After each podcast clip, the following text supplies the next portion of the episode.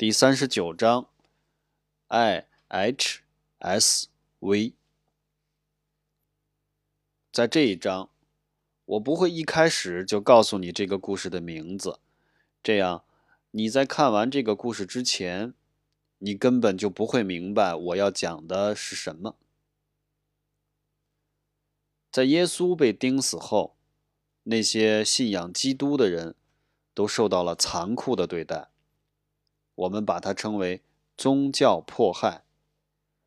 他们因为基督徒的身份，遭受了各种各样的刑罚，比如被鞭打、被石头砸、被铁钩撕扯、被活活烧死。但令人感到奇怪的是。虽然基督徒遭受了残酷的迫害，却有越来越多的人成为基督徒。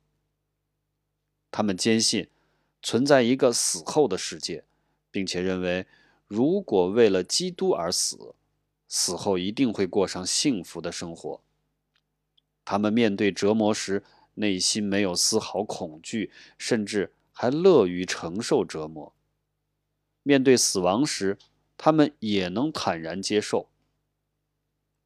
最后，罗马皇帝下令制止了这种宗教迫害。事情是这样的：公元前三百年左右，有一位叫君士坦丁的罗马皇帝，他不是基督徒，他信奉古罗马的那些神灵。事实上，他对这些神灵。也不是很虔诚。有一次，君士坦丁带着军队与敌人交战。在一天夜里，他做了一个梦。在梦里，他看到天空中有个十字架，像火焰一样。十字架下方有一行文字，意思是：记着这个符号，你必将取胜。君士坦丁认为，这是神灵在提醒他，如果他的士兵带上十字架参加战斗，就一定能够打败敌人。他想，不管基督教的神是不是很灵验，试一试也没有关系。于是，他让每个士兵都在盾牌上面刻了一个十字架标志，然后上阵杀敌。果然大获全胜。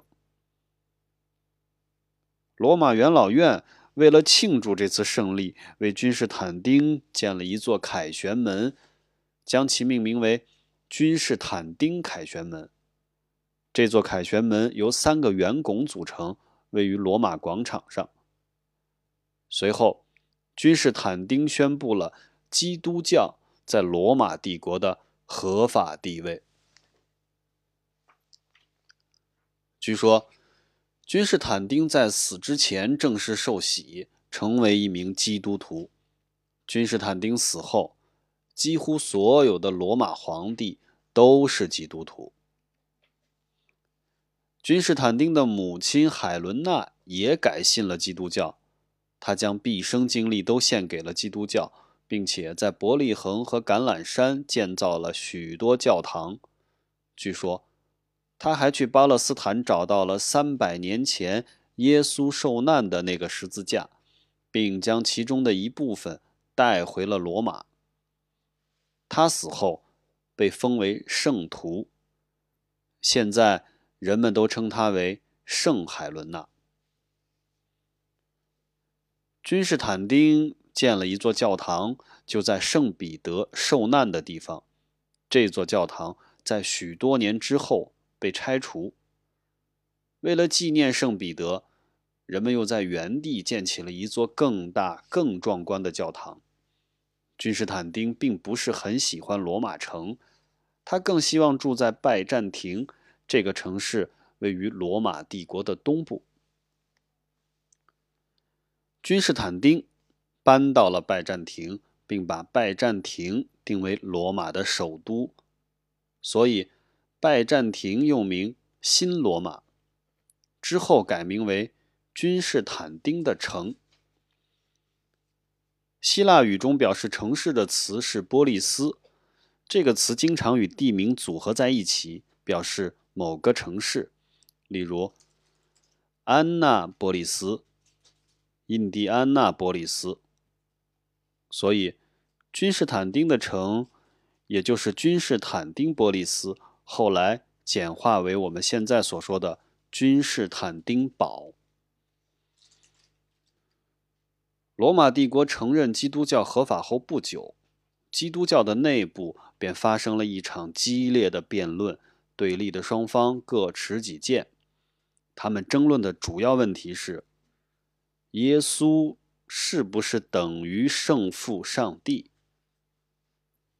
君士坦丁将争论双方召集到一个名叫尼尼西亚的地方，共同解决这个问题。